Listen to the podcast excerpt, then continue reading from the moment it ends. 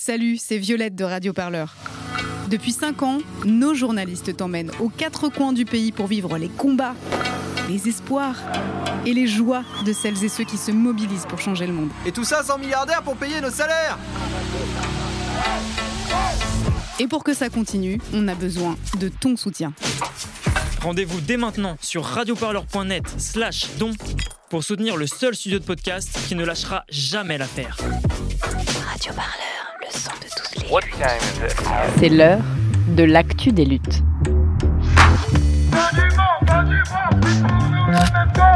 Un podcast de Radio Parleur. Le son de toutes les luttes.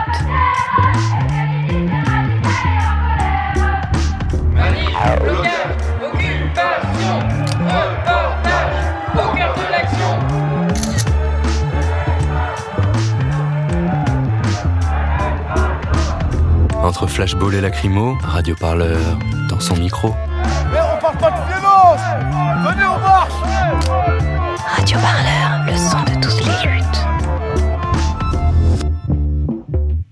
Salut à tous et à toutes, très content de vous retrouver sur Radio Parleur. Je vais être euh, rapide aujourd'hui car c'est un documentaire exceptionnel que l'on vous propose pour ce nouvel épisode de l'Actu des luttes. On est très heureux de vous proposer ce documentaire sonore. C'est le premier à être entièrement produit et financé par nos équipes. Tout ça c'est grâce à vous, grâce à vos dons, votre soutien. C'est un travail autour d'une date marquante, celle du 18 mars 1962, le jour de la signature des accords d'Évian et de la fin de la guerre d'Algérie. Cette semaine, ce sera le 18 mars 2022. Il marque les 60 ans de ce cessez-le-feu historique, une date majeure dans l'histoire de cette guerre. Pour marquer cette occasion, on vous propose tout de suite Nos guerres d'Algérie, un documentaire réalisé par Morgane Mohal et mixé par Étienne Gracianette. Je vous laisse avec le témoignage de cinq personnes qui ont vécu ce que l'État français désignait comme des événements il y a encore 20 ans. Il et elle étaient ou sont encore harkis, pieds noirs, militantes du FLN ou bien soldats français conscrits. Je vous propose d'écouter leurs paroles, leurs souvenirs, comme autant d'histoires qui questionnent la mémoire collective de notre pays. Vous êtes à l'écoute de l'actu des luttes. Ça a été une sale guerre et elle aurait jamais dû exister. On a quand même une génération qui restera marquée à jamais.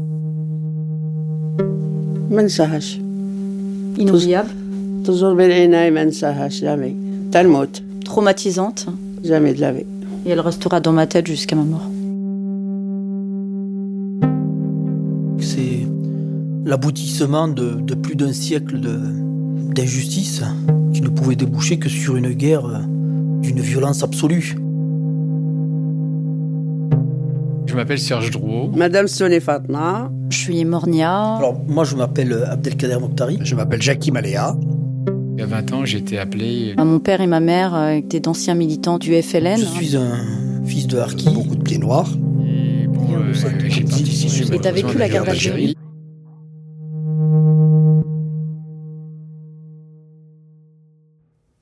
Les événements, comme on les appelait, ça a démarré par... euh, ah, il y a eu un attentat dans les Aurès. Il y a eu des Français de, de tués. Et euh, sur les journaux, c'était des terroristes, bien entendu, qui avaient tué euh, ces gens-là. Je m'appelle Jackie Maléa. Je suis né en 1940 en Algérie. Issu d'une famille euh, maltaise. J'ai passé toute mon enfance en Algérie jusqu'à l'âge de 22 ans. Après mon service militaire, donc j'ai rejoint la France comme beaucoup de pieds noirs. Pendant longtemps, euh, jusqu'à temps que je suis parti à l'armée, pour moi, les gens qui faisaient ça, c'était des terroristes, c'était des hors-la-loi. Mais je n'avais pas envie de les combattre. Et pour une bonne raison, c'est que à un moment donné, j'ai perdu deux copains intimes un Algérien et un Français.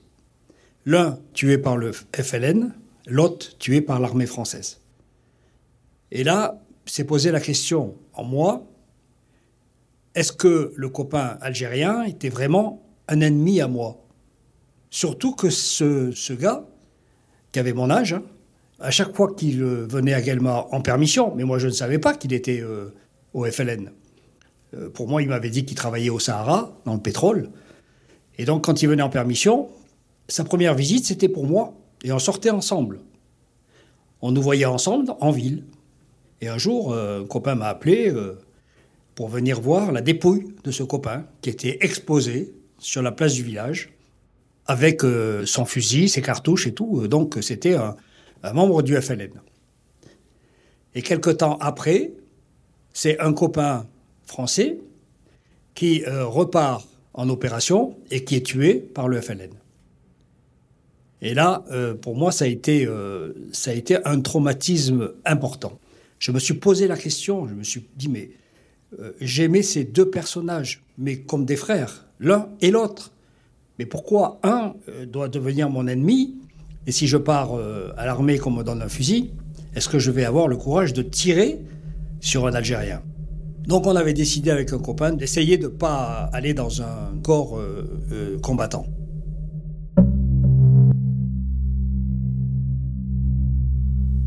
Je m'appelle Abdelkader Mokhtari. Donc je suis un fils de Harki. Quand on parle des Harkis, on a souvent l'impression qu'il s'agit d'Algériens. À l'époque, on ne parlait pas d'Algériens puisque l'Algérie n'existait pas. En tout cas, la France les appelait des indigènes musulmans. Ils n'étaient pas de, vrais citoyens français.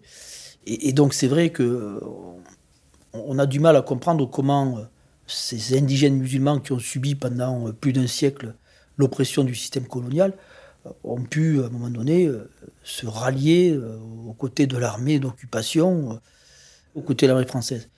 Et c'est là, effectivement, qu'il convient de bien s'interroger.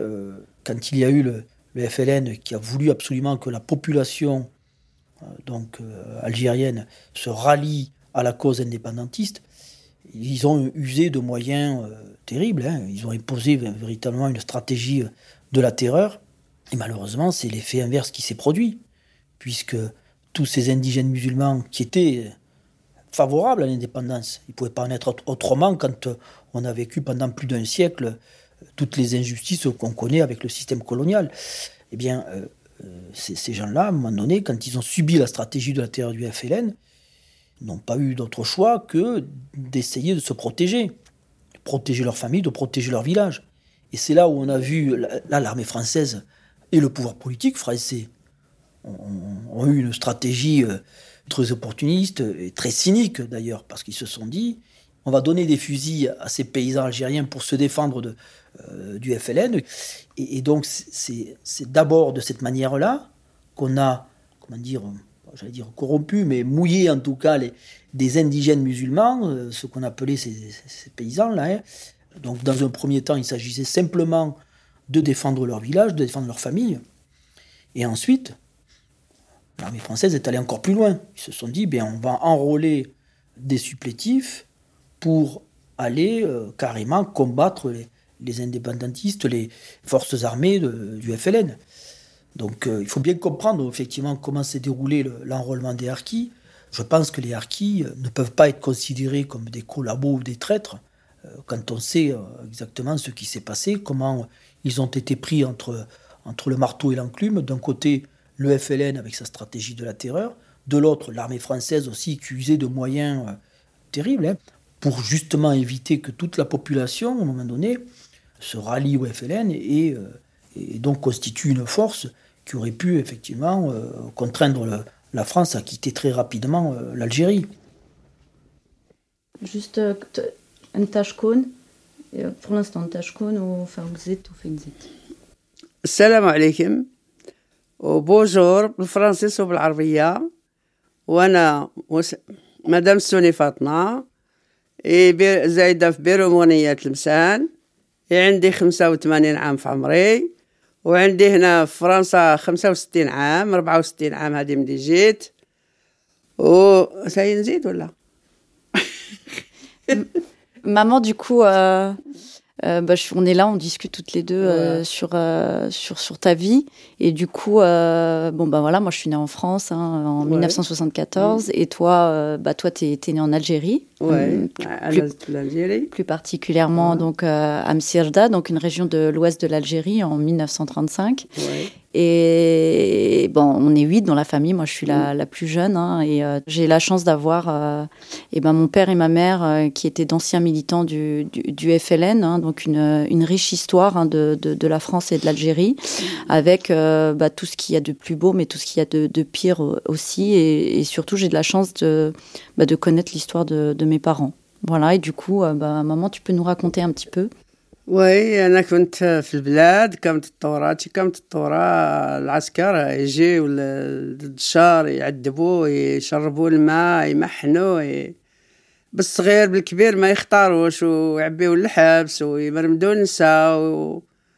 ويديروا دية كبيرة ماشي صغيرة زعما ما داروا حاجة كبيرة ف Tu veux dire que du coup, euh, quand la guerre elle a commencé, tout de suite, euh, l'armée française, en fait, euh, ils ont commencé à, à, torturer les femmes, euh, à torturer les, les, hommes, à détruire les routes, euh, à piller. Oui, oui. Et du coup, tu, toi ou papa, est-ce que vous avez vécu directement justement euh, les, les, les, tortures, les, les, malversations de, de l'armée française Ah bah oui, mon mari اللي عباو الحبس كبط عامين ونص تاع الحبس وعذبوه وداروا له التريسينتي علقوه في السماء ثلاث أيام وهو معلق في السماء يداه فوق راسه والتريسينتي ياكل فيه وشربوه الماء والغاز والصابون والملح. يعملوا الماء في القصعة ويزيدوا الغاز ويزيدوا الصابون يرغوتو ويعمروا في البكراج ويديروا له الكمو سفاح ويديروا المكحلة فاح ويخووه بالبكراج فاح. Tu sais que maman, tout ce que tu racontes là, En fait, moi, je l'ai, je l'ai jamais lu, je l'ai jamais entendu, ni dans, dans les livres d'histoire, ni euh, dans des documentaires, euh, sauf dernièrement que papa, en fait, euh, il est pris de la prison, ça je le savais, hein, pendant plus de deux ans, parce qu'il était dans les services de renseignement. Mmh. Mais j'ai appris très tard, euh, c'est ça que tu, tu, me dis, en fait, je l'ai découvert. En fait, tu, me, tu m'expliques que tout ce qui était la torture à l'électricité se faisait quand ils étaient en prison. Mmh. Et tout ce qui était la torture euh, à l'eau, donc on les gorgeait, on leur mettait un entonnoir dans la bouche et on les remplissait d'eau au point d'avoir le ventre qui, qui était prêt à exploser.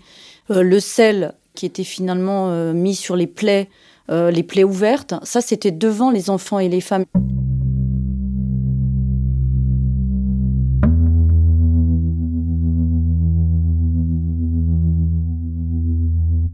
On a quand même une génération qui, qui, qui est profondément marquée, hein, qui restera marquée à jamais. C'est obligé. Il y a des choses qu'on a vues, qu'on a vécues, euh, il y a des choses qu'on a sues, hein, euh, et puis, euh, bon, ça marque. À, à 20 ans, ces 20 ans, on se rappelle toute sa vie. Hein. Moi, je me rappelle de, de, certains passages, 15, 16, 17, 18, je, je me rappelle comme c'était hier. Par contre, ce que j'ai fait il y a une vingtaine d'années, euh, mes 50 ans, 60 ans, ça m'a moins marqué. Mais 20 ans, c'est une période charnière, 20 ans. Je m'appelle Serge Drouot. Alors, bah, je suis né le 16 septembre 1939.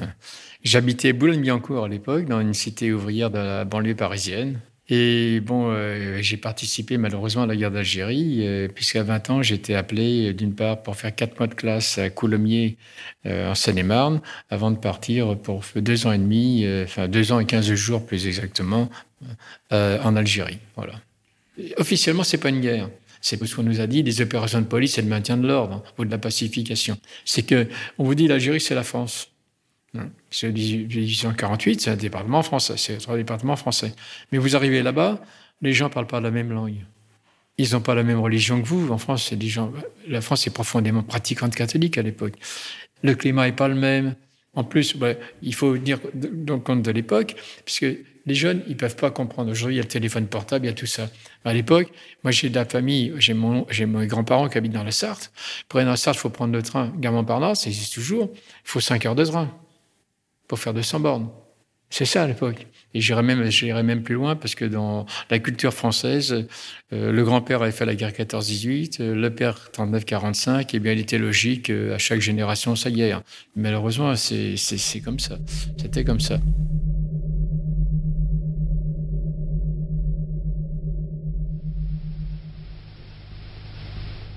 La conclusion du cessez-le-feu en Algérie. 18 mars 1962, discours du général de Gaulle. les dispositions adoptées pour que les populations y disposent de leur destin. La perspective qui s'ouvre sur l'avènement d'une Algérie indépendante coopérant étroitement avec nous satisfont la raison de la France. Moi, j'ai quitté l'armée après, après le cessez-le-feu en 62. Je suis rentré chez moi, à Guelma. Bon, j'étais démobilisé là, mais, mais j'avais décidé de rester. J'avais décidé de rester. On, parlait, bon, on savait que l'Algérie allait être indépendante, hein, puisqu'il y avait eu le cessez-le-feu et tout. Mais moi, même, même mon père voulait rester. Et c'est un copain algérien qui un jour me dit euh, Qu'est-ce que tu fais? J'ai dit ben, Je reste. Il m'a dit Écoute, euh, il, va, y avoir des représailles terribles. Alors, euh, c'est par un moment, il me dit Tu reviens après, mais pour l'instant, pars. Quand je suis parti d'Algérie, donc j'ai pris l'avion, j'ai regardé la côte s'éloigner, je me suis posé une question. Est-ce qu'un jour je reviendrai?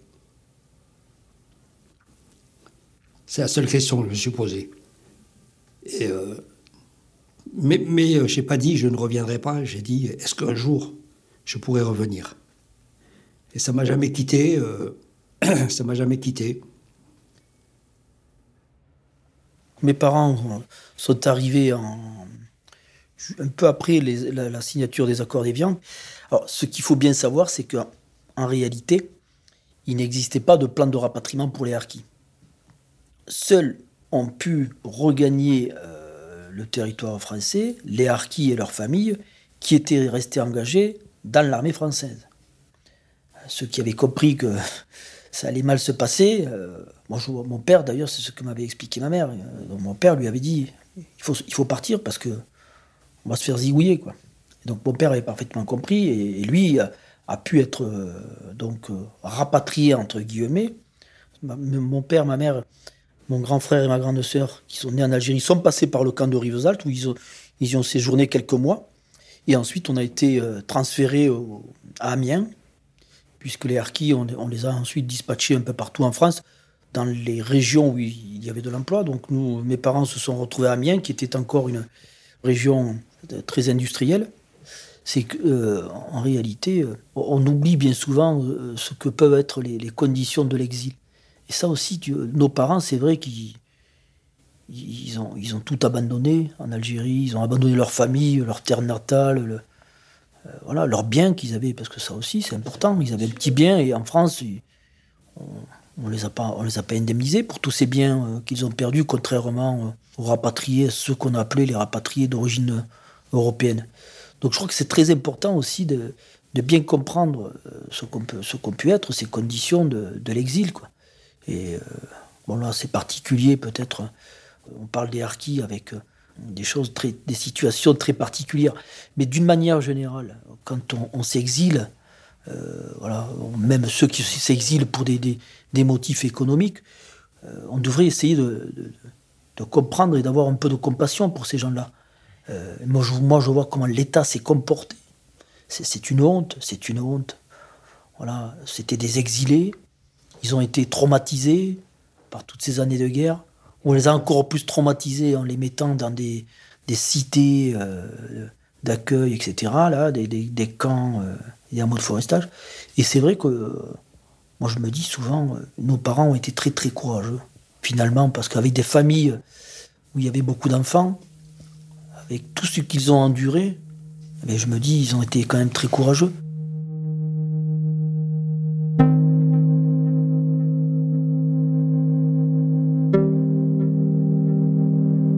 J'apprends et plus j'ai honte de ce qui s'est passé en Algérie.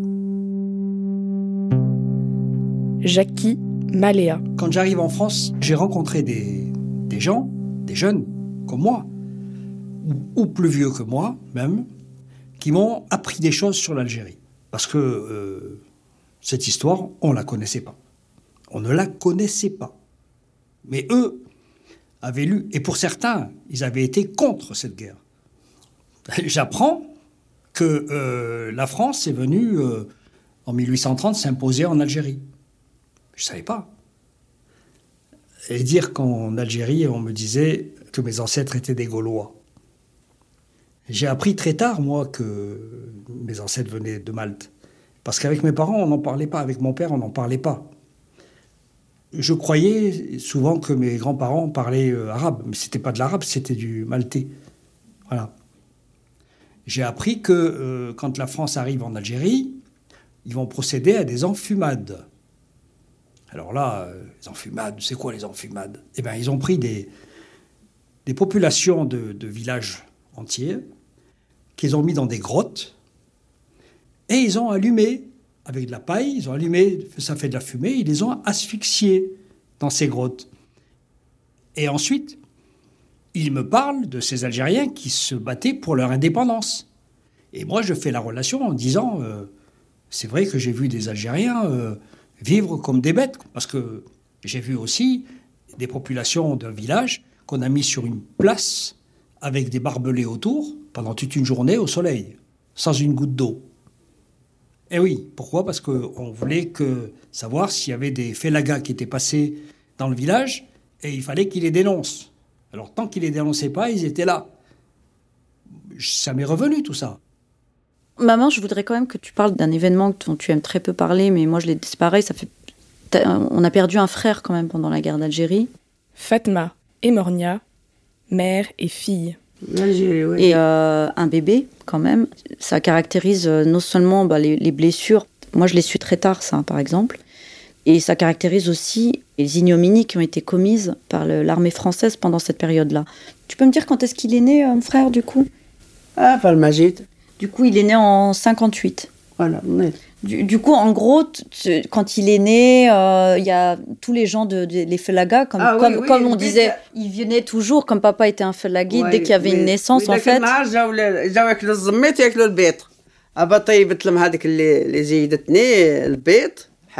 جاو ياكلوا الزميت ياكلوا البيض ابا طيبت لهم هذيك اللي اللي زيدتني البيض كدره تاع البيض ودارت لهم الزميت شربوا تاي وعاود لغدا نديروا الدجاج والطعام ويجيو يتعشاو لغدا البيعه Ouais, du coup, en fait, ce que tu veux dire, c'est que ils sont venus pour la naissance, pour féliciter euh, la mère, mon père aussi, qui était un des leurs. Mm. Et en fait, il y avait des gens qui vendaient la mèche, en fait, il y avait des taupes. Et tu veux dire que le lendemain, finalement, c'est l'armée française qui a débarqué. Après la naissance de ton fils. Donc, il, avait, il avait combien de jours, mon frère Ah, tu veux dire que c'est dans la, dès le lendemain de la naissance D'accord. D'accord. كان يدوروا على باك على سفي الخضر هو هذاك كي طلعوا دخلوا جبروا عند فاطمه في الباب عطاها حسكعه وحده منا وحده منا ابا دخلوا عليا للبيت أنا قدامي كي أختك قاعدة قدامي إيه هو منا إلى دي فرا رجلك فرستوني قلت له با مشى يخدم الصيف الى دي يخدم الصيف ها قلت عطاه بالركله Un coup de pied ou un coup de baïonnette Là, un coup de pied. Du coup, en fait, il cherchait papa.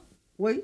Et du coup, juste pour, euh, faire du mal, s'il n'a pas trouvé papa qui, était là la veille et qui avait été vendu, et du coup, il frappe, il, met un coup dans le, corps de, mon frère qui était un bébé.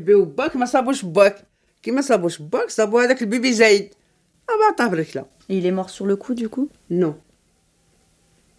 Cet événement, j'en ai entendu parler je sais même pas si c'est par toi en premier, je crois que c'est plutôt par euh, mes frères et sœurs, qui un jour, alors qu'on comptait les enfants, m'ont dit oui, puis il faut compter quand même euh, notre frère, euh, le neuvième. Mais, mais ça a été finalement un traumatisme parce que très peu on en parlait dans la maison.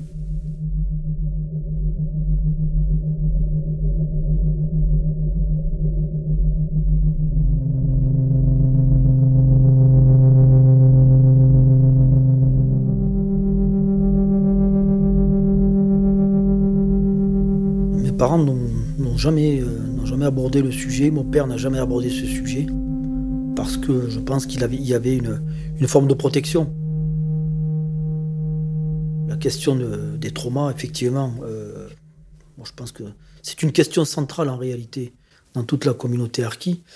Euh, tous les anciens harkis et leurs conjoints ont été traumatisés d'abord par la violence de cette guerre, avant par la violence du système colonial, et ensuite par les conditions qui leur ont été réservées pour ceux qui ont pu venir se réfugier en France. Quand on parque les gens euh, sur le, long terme, comme ça a pu être le cas hein, pour les harkis et leurs familles, que ce soit dans un camp en mode forestage ou dans une cité en zone urbaine, ça laisse des séquelles très, très profondes. Donc c'est vrai que moi, mon père, il ne m'en a pas parlé, et je voyais bien que dans son comportement aussi, euh, il y avait quand même des souffrances énormes qu'il n'arrivait pas à exprimer. Ma mère m'en a parlé sur le tard, mais elle n'a jamais abordé d'une manière très claire les violences auxquelles elle a pu assister en, Algérie. Mais il n'empêche qu'effectivement, euh, on peut considérer que tous les harkis et leurs conjoints ont été euh, atteints par, euh, par ce trauma. Et malheureusement, l'État n'a pas été à la hauteur.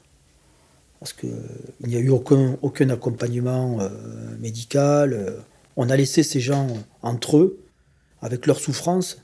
Et effectivement, on a assisté à, des choses qui étaient inéluctables, puisque voilà, les harkis se, sont mis à boire, euh, il y avait de la violence euh, au sein des familles. Et, c'est ce qui est regrettable, je crois, euh, aujourd'hui, on le voit encore avec les séquelles qu'on, peut constater chez bon nombre d'enfants. Malheureusement, l'État n'a jamais été à la hauteur. ils sont incapables de proposer quoi que ce soit pour aider toutes ces personnes à, se libérer de ce fardeau qu'ils traînent depuis des années et des années.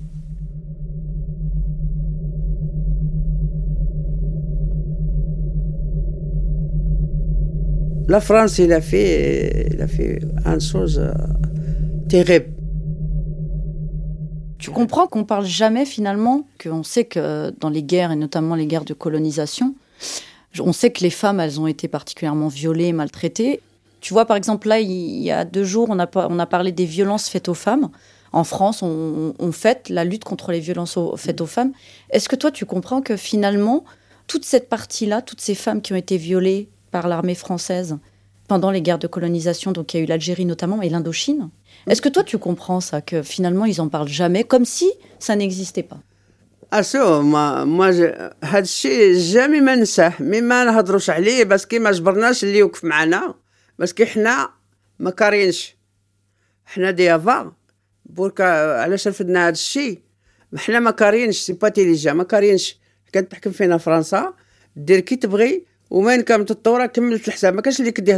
Tu veux dire qu'en fait, vous avez senti qu'il n'y avait personne à vos côtés. Ah oui. Que personne, en fait, vous prenait au sérieux sur ces sujets-là.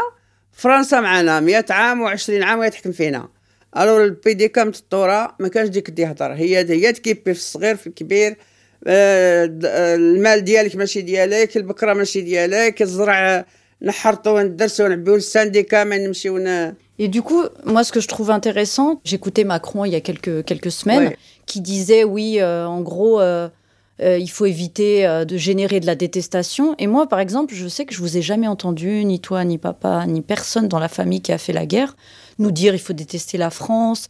Personne. Pourtant, vous avez vécu le pire hein, de ce, de, par ce pays, non seulement quand vous étiez là-bas, puisque tu, tu m'expliques très bien qu'en fait, c'était chez vous, mais vous étiez dépossédé de votre territoire c'était chez vous, mais vous n'aviez pas le droit d'aller à l'école. Ensuite, cette guerre, elle est arrivée.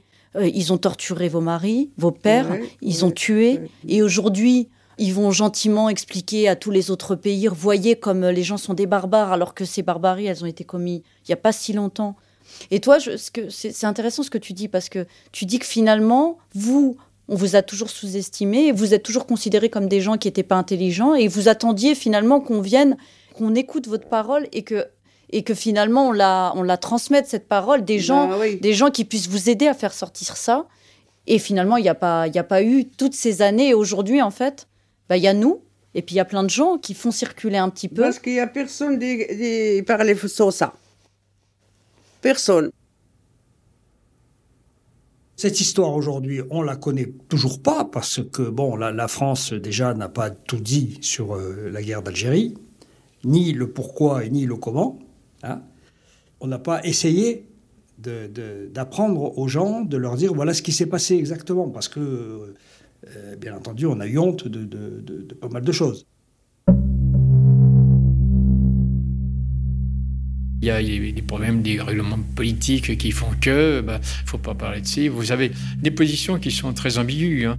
Serge Drouot, ancien appelé et membre de la FNACA, la Fédération nationale des anciens combattants en Algérie. Nous, quand on a fait notre exposition, on avait mis, euh, entre autres, que, sur notre exposition, que l'Arbi Ben Midi avait été torturé par l'armée française pendant la bataille d'Alger. On a pu le mettre, pourquoi? Parce que le général Ozares avait reconnu publiquement, avant, qu'il l'avait torturé. Sinon, on aurait été passible d'une poursuite en diffamation. Il en va de la même chose aussi, puisqu'il y a des lois d'amnistie.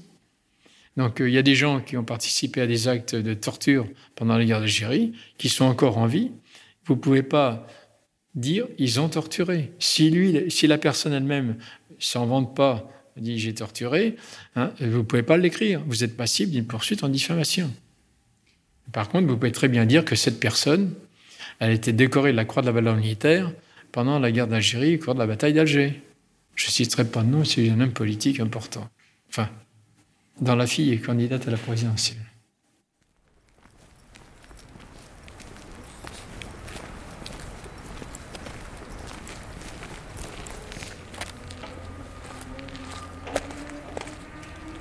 Alors nous sommes au cimetière du Haut-Vernay à Perpignan. Euh, il y en a beaucoup de cimetières à Perpignan. Celui-ci est très très euh, très ancien et on, va se diriger vers euh, la stèle qui a été euh, érigé dans ce cimetière à la gloire d'assassins de, l'OAS.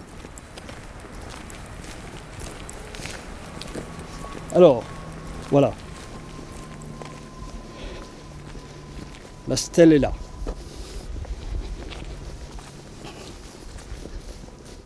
Voilà, alors euh, vous avez une gerbe de l'Adimad. L'Adimad, c'est l'association des, pieds noirs, euh, etc. Vous avez dessous le nom des quatre condamnés. Bastien Thierry, euh, De Geltre, Double Car et Piège. Ça, ce sont les quatre qui ont été condamnés et exécutés. Voilà. Alors, alors, euh, euh, les, méfaits. Donc, ils ont tué un commissaire de police, commissaire général de police à Alger, chez lui, donc, il n'était même pas en service. Ils sont allés chez lui, ils ont sonné, il a ouvert, ils l'ont poignardé, ils l'ont tué. Ils ont tiré sur euh, le général de Gaulle. Ils ont euh, tué euh, six moniteurs socioculturels. Le seul crime de ces six moniteurs, c'est qu'ils étaient moniteurs socioculturels et qu'ils s'occupaient aussi bien de petits pieds noirs que de, petits Algériens. Ensuite, ils ont tué ben, le maire d'Evian, euh, les accords d'Évian, et, d'autres méfaits. Euh, ils ont tué un avocat également, euh, etc. Bon, voilà. Donc ils ont été condamnés par la justice française. Alors moi je trouve aujourd'hui que c'est indécent d'avoir dans un lieu public une stèle à la gloire d'assassins condamnés par la justice française. Et je me battrai tout le temps jusqu'à... Tant que j'ai de l'énergie, je me battrai toujours pour ça, en espérant qu'un jour euh, quelqu'un de la République dira bon, euh, cette selle, il faut l'enlever. Voilà. On est dans le déni. C'est 60 euh, ans, près de 60 ans après la fin de la guerre d'Algérie. Abdelkader Mokhtari. Il y a des sujets qu'il faut éviter, notamment l'abandon, les massacres, et y compris d'ailleurs les conditions dans lesquelles on a, on a accueilli ces gens dans ces camps, en mode forestage et autres cités d'accueil. Eh bien, on ne veut pas aller jusqu'au bout.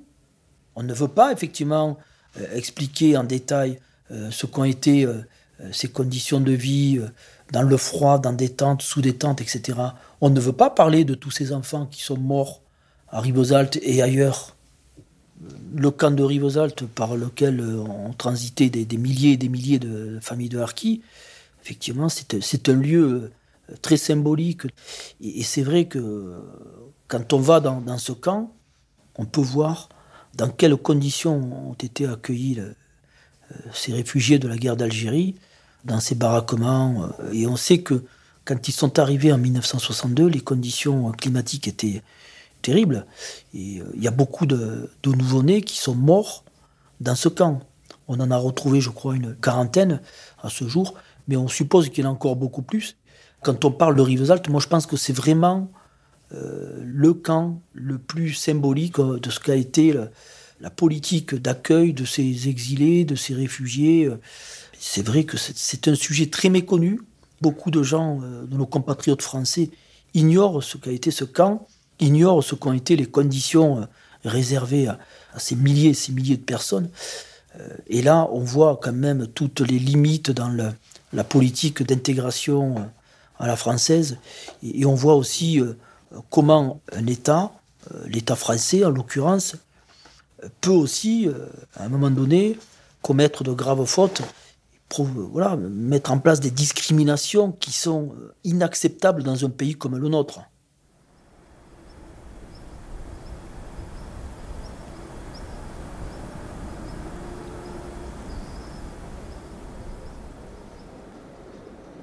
Je suis Marion Decom, je suis la responsable scientifique du mémorial du camp de Rivesaltes.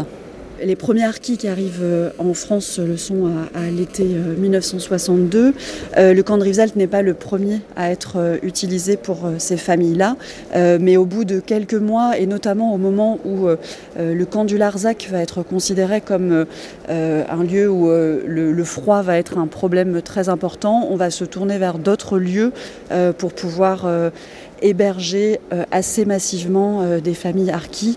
Euh, on est à 15 minutes de Perpignan et donc on va avoir à la fin de l'été 1962 les premières familles qui arrivent ici à Rivesaltes. Le camp existe depuis déjà plusieurs années, hein, puisque le lieu a été construit comme un camp militaire euh, en 1939 et il a été euh, utilisé à différentes reprises. En 1941-1942, il va y avoir principalement euh, ce qu'on appelle des étrangers indésirables, donc des populations qui n'ont pas la nationalité française Parmi eux, euh, une grande partie de républicains espagnols euh, arrivés euh, récemment en France, mais aussi des juifs qui vont être déportés à partir de 1942 depuis le camp de Rivesaltes vers Auschwitz, une population de tziganes et d'autres nationalités étrangères qui vont être en transit dans ce lieu-là.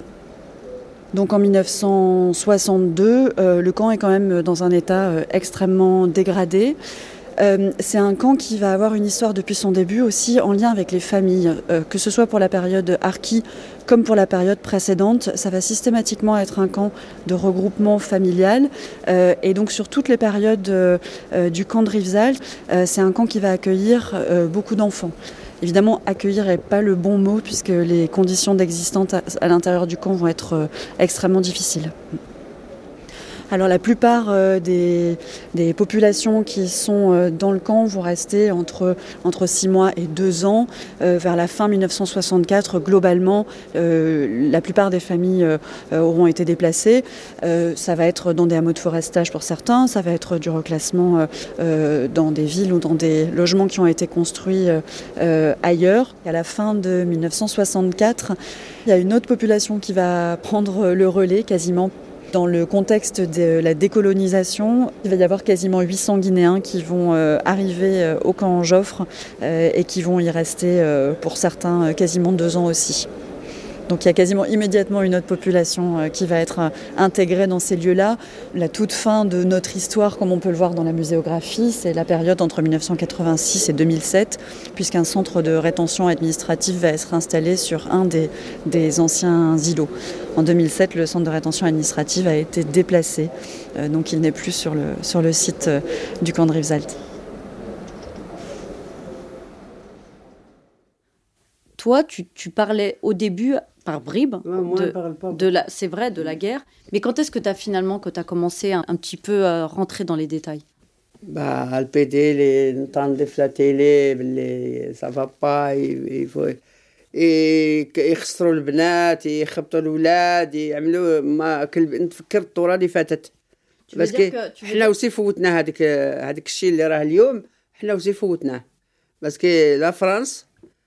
اليوم 4 بوليسي و 5 بوليسي بوغ الكارسون الكارسون يا 13 يا 5 يا سي با إي اليوم طحينا حتى حنا دوك طحينا كبرنا مي طحينا ما نحملوش هذا الشيء.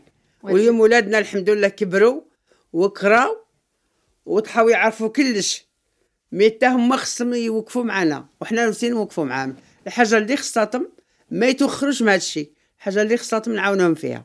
Mais tu veux dire du coup que, en gros, ces dernières années, ce que tu as vu euh, qui était opéré sur les enfants, bah euh, sur nos enfants, Ça t'a rappelé aussi la guerre. Parce que toi, tu n'as jamais voulu témoigner jusqu'à cette année, en fait. ce que tu témoignais, tu le témoignais au sein de la maison. Et, et, et, finalement, cette année, tu as, décidé de, as décidé de témoigner, mais publiquement, parce que tu trouves que ce qui se passe en France, c'est finalement une continuité de ce qui se passait en, Algérie. en Algérie. Oui. نخاف باللي اللي فات في الجيري عاود يفوت هنا. اي هنا ما وسي مي زانفا بتي زانفا وماشي غير مي زانفا ديالي ميم لي زانفا لي زوتر. سي لا ميم. سي با كوم سا. باسكو ماتنا البنت تخسر البنت تلخبط بالمارطو البنت تجي خارجة من ليكول يغريسيوها سا سي با كوم سا. ما ماتنا ديسيديت باش نجي لي تيموا ما نفي با لي تيموا ما مات لي الكارسو Et mon mari, il est, il est comme le prison, trois, trois ans et demi. Et il m'arrête tout mais il ne parle pas. Mais maintenant, il parle. Maintenant, il a mal. Il parle. Parce que maintenant, ma smarani raftili, il parle. Laisse pas mes enfants vivre comme je Après, ce qui, moi, pour moi, ce qui est important dans ce que tu racontes, bon, je le dis pour moi, hein, je ne sais pas pour les autres, mais je vois bien chez moi en tout cas, puisque j'étais une de celles, moi, qui, qui la plus jeune qui posait vraiment toutes ces questions parce que je voulais savoir ce qui s'était passé pour toi, pour papa, pour la famille. C'est que ça, moi dans les autres aussi, c'est pas pour. Euh, non non, mais c'est clair pour euh, pour ma famille, mais je savais que ça s'était passé dans plein d'autres familles, mais je suis persuadée. C'est pour ça que je, moi, je fais la même chose avec mon fils, que ce que je suis moi aujourd'hui, une militante antiraciste. Euh, je sais que ça vient de cette histoire. Donc, du coup, je suis, moi, je suis fondamentalement convaincue plus cette histoire elle est transmise elle se répercute, plus ça détermine les vies des uns et des autres. Et plus nos enfants, ils le seront, mais pas simplement savoir qu'il y a eu une guerre ou savoir qu'il y a eu euh, une indépendance, c'est savoir ce qui s'est réellement passé. Et du coup, si tout le monde se l'approprie et tout le monde la connaît, c'est sûr que ça va remuer les choses, parce que ça veut dire que ça remet en cause tout un système qui est basé sur euh, des rapports de domination, du colonialisme, du, néocolonialisme. C'est ça dont parlait ma mère tout à l'heure finalement. C'est qu'aujourd'hui, on assiste à du néocolonialisme quand on voit comment on exploite euh, les sans-papiers, comment on frappe des jeunes arabes ou des jeunes noirs dans les quartiers populaires. Et en fait, on assiste au même mécanisme, au même comportement, au même système aujourd'hui. Et si on veut casser ce système-là, il est fondamental que l'ensemble des jeunes, mais quand je dis des jeunes, c'est les jeunes issus de l'immigration, donc euh, voilà, qui sont des Français, mais aussi les blancs, c'est-à-dire ceux qui se pensent pas de cette histoire, se réapproprient cette histoire pour que ils se rendent compte que finalement, ce sont des privilégiés et que tout le système dans son ensemble, il est remis en cause. L'enjeu aujourd'hui, c'est que cette histoire, si elle est réappropriée par tout le monde, on va gagner l'égalité. Du martyr au harki, du colon jusqu'au natif Qui se bâtir pour sa patrie et qui pour ses actifs. Du pied noir au maquisard, on est tous en mal d'histoire. Alger la blanche, Alger la noire. Alger meurt, Alger vit, Alger dort, Alger crie, Alger peur, Alger prie, Alger pleure, Algérie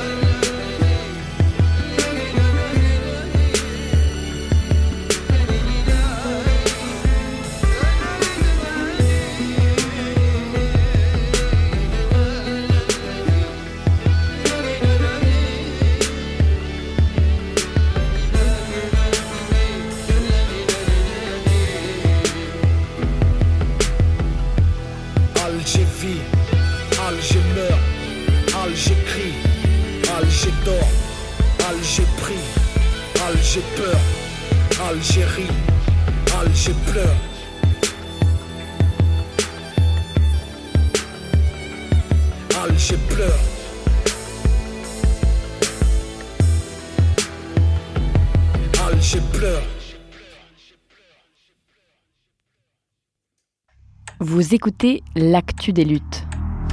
Laissez les bourgeois tranquilles, ça suffit maintenant. Rentrez chez vous. Bah oui. Non mais il y a un moment, il faut que ça cesse quoi. Ils nous emmerdent. On leur a dit c'est fini et le peuple, il, doit suivre. On leur a pas assez bien expliqué, mon brave monsieur. Radio Parleur, le son de toutes les luttes. Voilà, vous êtes bien à l'écoute de l'actu des luttes et c'était le documentaire Nos guerres d'Algérie réalisé par Morgane Moal et mixé par Étienne Gracianette. Merci à eux deux. Je vous en parlais en introduction de cette actu des luttes. C'est le premier documentaire de l'histoire de Radio Parleur à être produit et entièrement rémunéré par notre média. Tout ça, c'est l'application concrète de vos dons, de votre soutien. Si on peut maintenant rémunérer à leur juste valeur le travail de celles et ceux qui s'impliquent pour vous faire entendre les luttes, c'est grâce à vous. Alors n'hésitez pas à faire un don à Radio Parleur. Et si vous voulez aller plus loin, sur le sujet de la guerre d'Algérie, vous retrouvez aussi un épisode de notre podcast Penser les luttes. Il a été enregistré en octobre 2021 et il pose une question. Quelle mémoire collective porte le 17 octobre 1961 Je vous laisse aller découvrir ça et je vous remercie d'écouter chaque semaine Radio Parleur et l'actu des luttes. N'hésitez pas à nous faire vos retours sur ce documentaire et sur notre travail en général. Salut